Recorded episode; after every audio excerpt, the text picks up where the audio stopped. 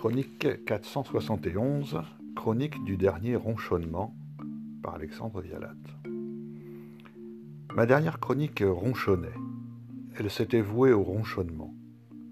Malheureusement, ces ronchonnements se sont trouvés interrompus par le plaisir d'annoncer que Jean Anglade venait d'avoir le prix des libraires, car Jean Anglade a un immense talent. Il m'en est resté dans le gosier les ronchonnements qui n'étaient pas sortis, et aussi dans les fosses nasales. Le ronchonnement parle du nez, le ronchonnement est rhinopharyngien, il n'y a qu'à voir le canard Donald.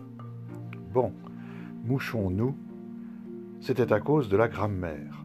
J'avais à reparler de la grammaire, qui est la mère de la civilisation, ou tout au moins sa fille aînée, ou alors sa cousine à la mode de Bretagne. Et je ne dis pas que ce soit passionnant, mais enfin c'est une cause très juste qu'on n'a pas le droit d'abandonner. La grammaire est une belle personne, un peu sèche, un peu tatillonne, autoritaire et chichiteuse, un peu osseuse, un peu chameau, mais enfin, pour un jeune homme pauvre et qui n'a pas trop d'ambition, c'est un parti qui mérite un coup d'œil. Il y a trois sortes de femmes, disait Apollinaire les embêtantes, les embêteuses et les embêteresses. La grammaire est une embêteresse elle distille l'ennui distingué. Après tout, elle a le profil grec et des endroits moins secs que d'autres. Ceux qui la connaissent bien disent que c'est une fausse maigre.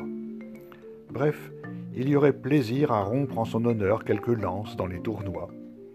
Tout au moins si on ne savait pas les graves dangers de l'équitation, surtout avec les chevaux de tournoi qui se prennent les pieds dans leurs jupons tant ils sont couverts de dentelles, de volants et de colifichets. La grammaire veut quelques égards, et même un peu d'hypocrisie. Or, que vois-je? Dans un grand journal, le grammairien officiel, en pleine leçon de grammaire, écrit Préférez boire que préférez dormir et considère comme un conseil bizarre de consulter l'un des ouvrages qui sont l'ABC du métier. Il n'en a jamais entendu le nom. C'est pourtant lui qui est le professeur de grammaire d'un de nos journaux les plus sérieux. On dit aimer mieux que, mais on dit préférer à. Je suppose que mes lecteurs le savent. De toute façon, ils l'apprendraient s'ils faisaient le métier de l'enseigner. Mais il y a pire. Me flétrissant moi-même, je disais ici, il y a quinze jours que jusqu'à l'âge que j'ai aujourd'hui, et qui est tout de même d'un an plus vieux que celui de l'année dernière, je n'avais pas su que le mot ébène est féminin. Dans la même phrase, je le faisais masculin. Je ne l'ai pas vu. L'imprimeur ne l'a pas vu. Le correcteur ne l'a pas vu. Le rédacteur en chef ne l'a pas vu. Aucun lecteur ne s'en est aperçu. J'en suis ravi, mais j'en ai honte. C'est ce qui prouve bien ce que j'affirmais alors. Premièrement, que l'homme se moque de la grammaire autant que le bœuf se moque du prix auquel on peut le taxer. deuxièmement, qu'on ne saurait jamais corriger une faute de français sans en faire une ou deux soi-même. Ce qui me permet d'avoir raison lorsque j'ai tort et m'autorise à avoir tort quand j'ai raison.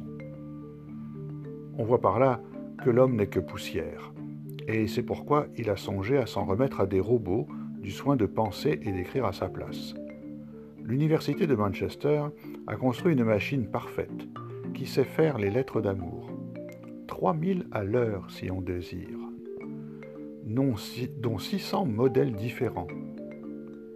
Cher affectionné, écrit-elle, vous êtes mon avis de sentiment. Mon affection s'adapte bizarrement à vous. Mon appréciation bleue tend vers, tend vers votre cœur rose. Vous êtes ma songeuse sympathie. Ce qui est bien beau pour une mécanique. Elle sait d'ailleurs faire bien d'autres choses, traire les vaches et vieillir le vin. En Amérique, elle fait même les mariages, avec des fiches percées comme les factures du gaz. Les caractères, la beauté, la fortune et les particularités sont marqués par des trous sur les fiches des clients et des clientes, et la machine a des crochets. On jette les fiches dans la machine. Quand les crochets en attrapent deux au même moment, c'est que les trous des fiches coïncident. On a trouvé le couple idéal. Il paraît qu'il y a peu de divorces, en tout cas moins que sans la machine l'homme n'a plus à se mêler de lui-même, et c'est ainsi qu'Allah est grand.